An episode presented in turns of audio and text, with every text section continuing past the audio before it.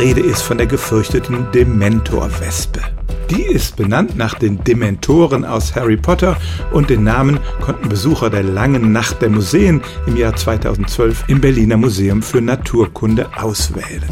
Der Name ist recht gut gewählt, denn die Dementoren machen ihre Opfer ziemlich verrückt und das macht auch die Wespe. Nicht mit Menschen, sondern mit Kakerlaken.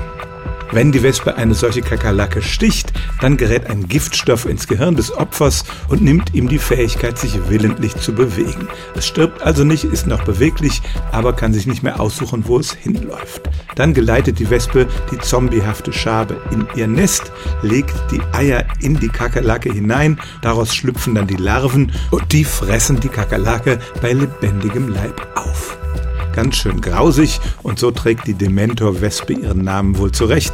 Sie verwandelt tatsächlich harmlose Küchenscherben in willenlose Zombies. Stellen auch Sie Ihre alltäglichste Frage unter stimmt's at radio1.de.